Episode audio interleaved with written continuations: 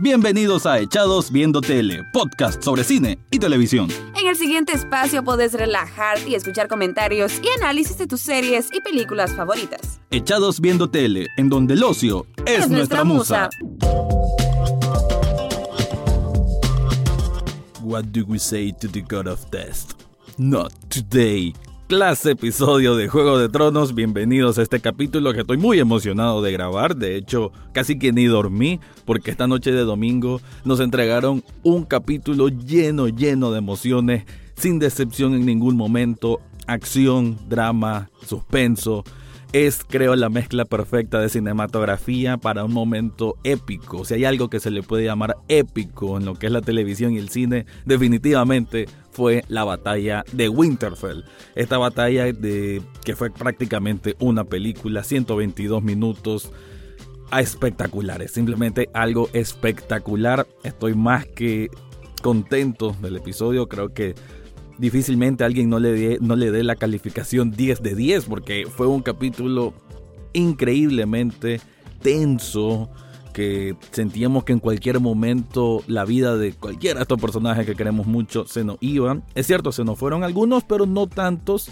eh, como yo esperaba, como muchos esperaban. No fue en ese sentido tan trágico, pero sí de que la estela de la tragedia, la estela de la muerte, el viento de la muerte soplaba muy, muy fuerte en todo momento. No hubo instante en que realmente creyéramos de que la situación se iba a resolver. Era momento agonizante, porque en cualquier momento se sentía de que esto ya hasta aquí llegaba todo. Sinceramente, la desesperanza creo que corría por las venas de todos los espectadores. No se miraba una solución al problema porque el problema era demasiado profundo, demasiado grueso, demasiado importante.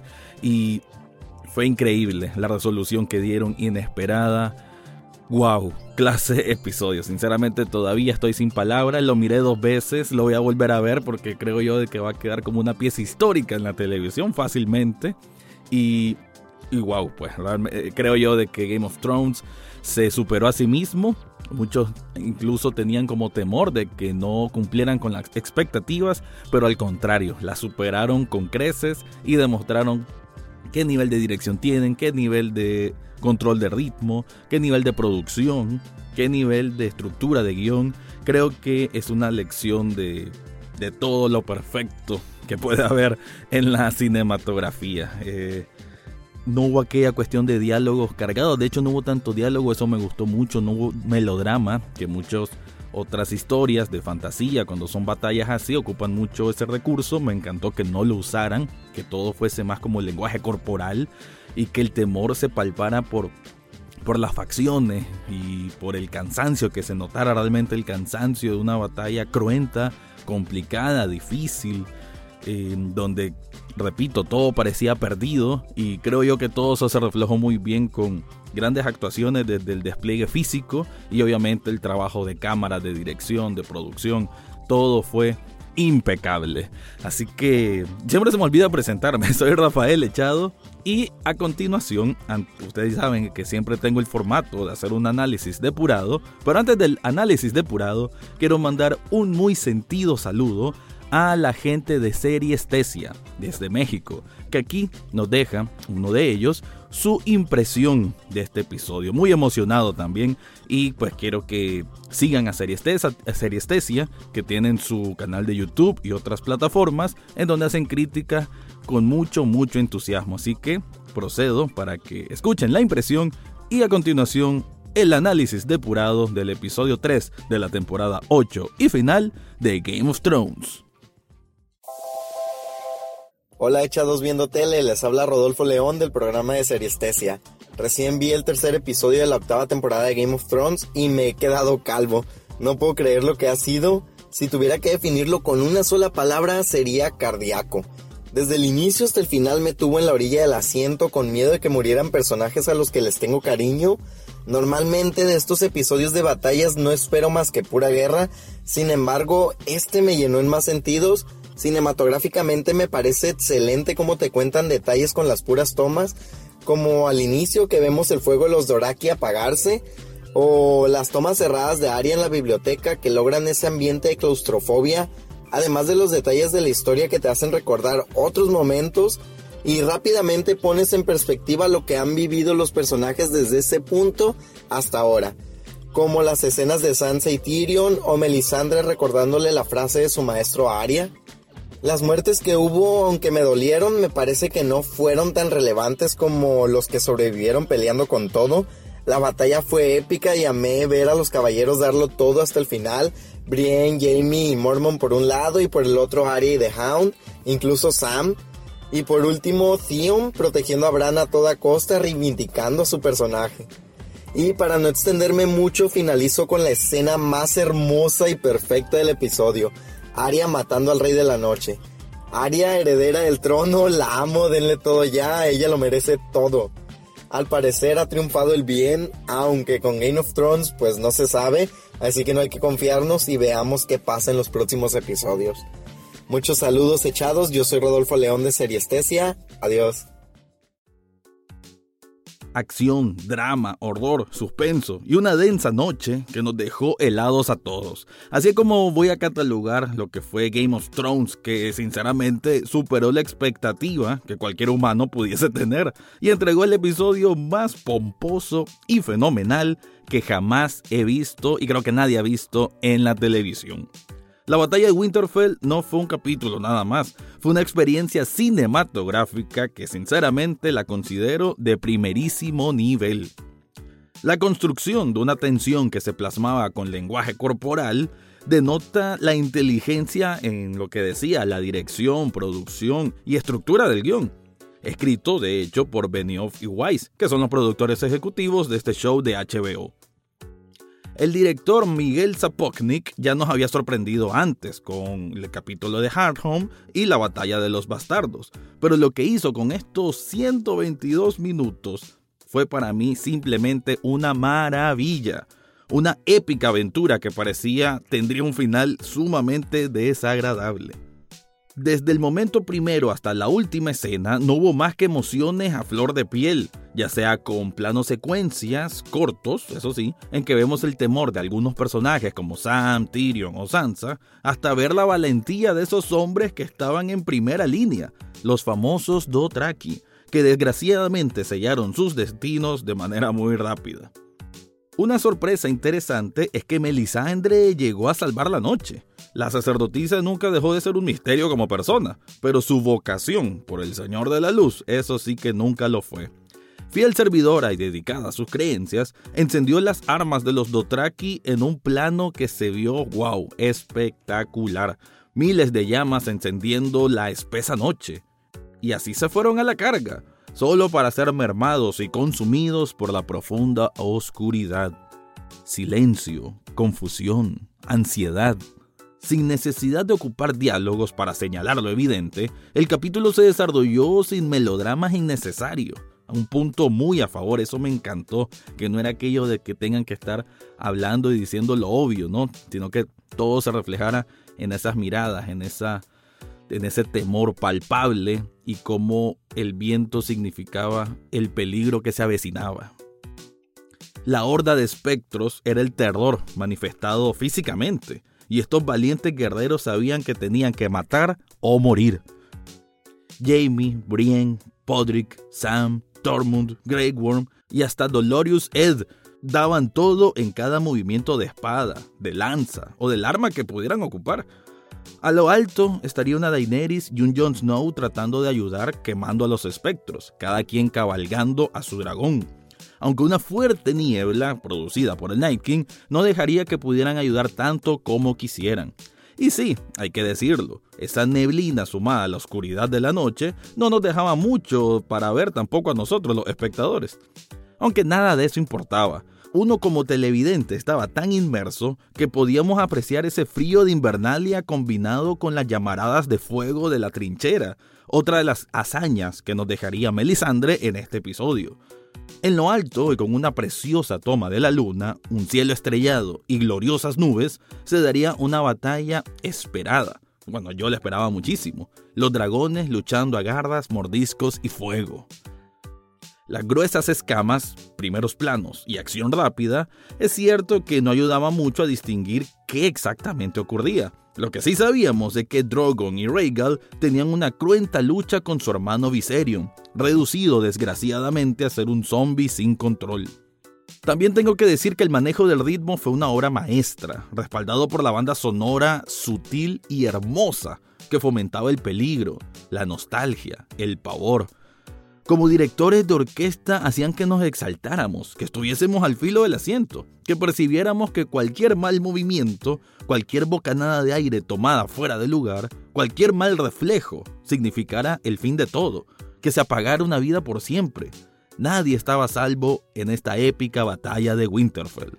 Luchas cuerpo a cuerpo, en el aire y en los pasillos de esta ciudad, la secuencia de Aria en la biblioteca fue otro manejo espléndido de la cinematografía. Nada que envidiar a cualquier película de suspenso o de horror. La chica sin rostro le puede faltar todo menos valentía, y ahí, incluso ella, sentía el frío de la muerte acercándose a su cuello. Escondiéndose tras estantes, debajo de la mesa y aplicando estocadas silenciosas, de forma ingeniosa logra escapar, hasta encontrarse a The Hound y a Beric, para luego seguir huyendo de forma estrepitosa, peligrosa y en definitiva con la vida pendiendo de un hilo. The Hound se congeló en un momento, petrificado por el miedo de enfrentar una avalancha de muerte y sangre, pero recuperó el sentido al ver la energía incansable de Arya, a quien sigue protegiendo como el buen guardián que siempre ha querido ser. Don Dardion fue quien no corrió con la misma suerte, aunque ese era el propósito del Señor de la Luz, a como, bien indica Melisandre, quien está en el momento justo para dar la frase que quedará en nuestras mentes por toda la vida. What do we say to the God of Death? Not today. Esas palabras que Arya escuchó por primera vez con su maestro Sirio, ahora recobraban sentido por las premoniciones de la sacerdotisa, y ahora Arya sabe que su destino sellar de una vez por todas los ojos azules del Night King. En un momento parecía la batalla ganada por Daenerys, que logró lanzar un Dracaris y quemar por completo al Night King, quien sonrió antes de envolverse en la llamarada. Abajo estaría Jon Snow, luego de que Rhaegal perdiera fuerza y se estrellara al suelo. Ahí, en medio del fuego, se vería al Rey de la Noche intacto, solemne y tenebroso, John buscaría cómo abalanzarse contra él para una lucha mano a mano. No fue así. El soberano del invierno levantó sus brazos y con ellos los caídos en combate revivirían con los ojos azules, convirtiendo la tensión en su punto más climático. Las hordas penetraron Winterfell y el calor de la batalla crecía cada vez más. Un gigante desbarató el portón y ahí fue que se topó con la pequeña Lady Mormont sujetándola del cuerpo con su mano enorme hasta quebrarla. Se escuchó ese crack cuando realmente los huesos estaban siendo triturados. Pero esta jovencita, esta jovencita que hemos querido desde tanto tiempo, que tiene la valentía de cientos de guerreros, dio una estocada final en el ojo del gigante, derrotándolo y quedando así su honor para los libros de la historia. Abajo en las criptas, los que no pueden pelear solo esperan que los que luchan arriba pues ganen, que puedan vencer. Sansa y Tyrion encuentran el tiempo para reconectarse un poco, sobre todo cuando los muertos que yacen en las tumbas empiezan a levantarse, matando a algunos inocentes en el camino. Tyrion y Sansa están escondidos detrás de una tumba y con una música lúgubre que empieza a sonar parecía que nos marcaba el fin de todo la esperanza que se apagaba como una vela que ya no puede más, destrucción y devastación por donde alcanzara la vista. Eventualmente, John, con ayuda de Daenerys, logra entrar a Winterfell a pie, buscando a Bran y al Rey de la Noche para derrotarlo, pero se ve interrumpido por el caos que hay adentro se cae la madera, hay muertos que están cayendo por todos lados, luchas por todos lados, muertos por cualquier lugar, cada esquina significaba un foco de peligro. Además, era propiciado ese peligro por Viserion, que lanza llamas azules para destruir todo a su paso. El final parece inminente. El Rey de la Noche con su comando especial de White Walkers llegan hasta donde está Bran, protegido por un Theon que mostró la valentía de los hijos del hierro. La redención estaba completa. Este Greyjoy pudo escuchar lo que siempre quiso, que era un buen hombre y que Winterfell era su hogar. Sabía él que había cumplido su parte y debía dejar este mundo como el hombre valiente que siempre intentó ser. Antes de ello, hay que decir que Danny estuvo al borde de la muerte. Los espectros lograron bajar las fuerzas del propio Drogon, dejando a su madre desprotegida en medio de la horda.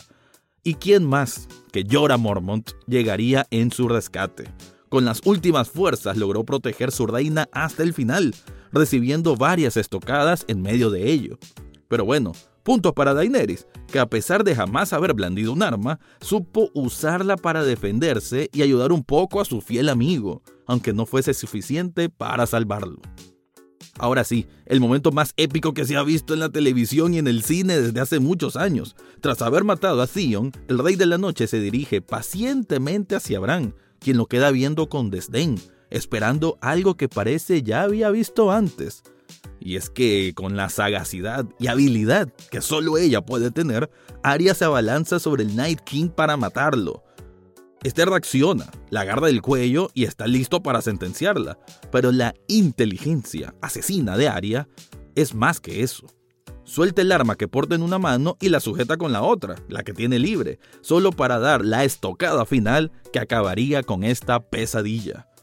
Pulverizado, el rey de la noche no existe más, así como tampoco sus White Walkers, y los espectros dejan de funcionar.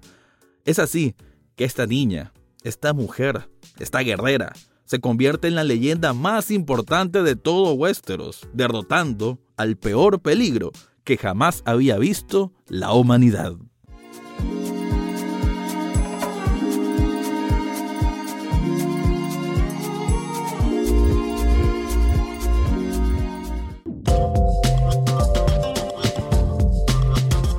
Ese fue mi análisis depurado de este episodio impresionante, imperdible, este episodio que cualquier amante del cine lo tiene que ver. Si algún amante del cine jamás ha visto Juego de Tronos, bueno, es tiempo de que lo hagan porque simplemente se están perdiendo un hecho histórico, un hito en la cinematografía.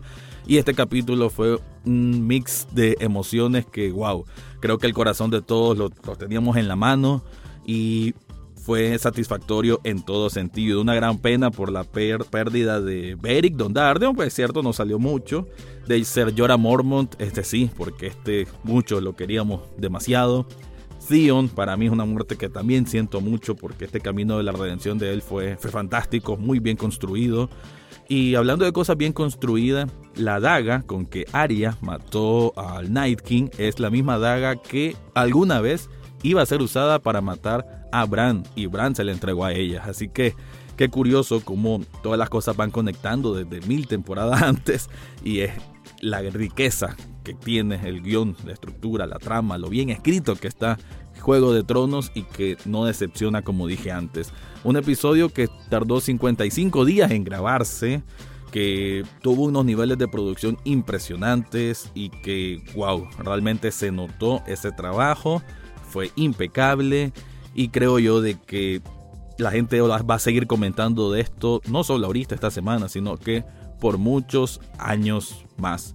Otro detalle, Dolorius Ed se nos fue, se me olvidó mencionarlo, pero sí, este de la Guardia de la Noche murió salvando a Sam, un Sam que se miró desesperado en todo el episodio, pero aún así este gordito bueno se salvó y fue valiente también en luchar. Todos fueron valientes en luchar, todos estaban luchando no solo por ellos, estaban peleando por honor y por salvar a la humanidad. Así que el esfuerzo de todos fue increíble. Lo de Melisandre fue también sumamente importante y ella misma sabía de que al haber cumplido su misión no le quedaba más que que morir. Ya el Señor de la Luz le había dado suficiente vida. Si recuerdan, ella por ese collar es que se ve joven, pero en realidad es una mujer de muchísima edad. Así que muere ahí en el frío invierno cuando amanece, a como le prometió hacer Davos. Así que para ya suficiente, no hay que ampliarse más. Este episodio fue increíble, puntuación 10 de 10 y espero que cuando se publique en las redes sociales de Echados Viendo Tele, ustedes también me dejen sus impresiones al respecto. Así que con esto cierro, estas fueron mis impresiones del episodio 3 de la temporada 8 y final de Game of Thrones.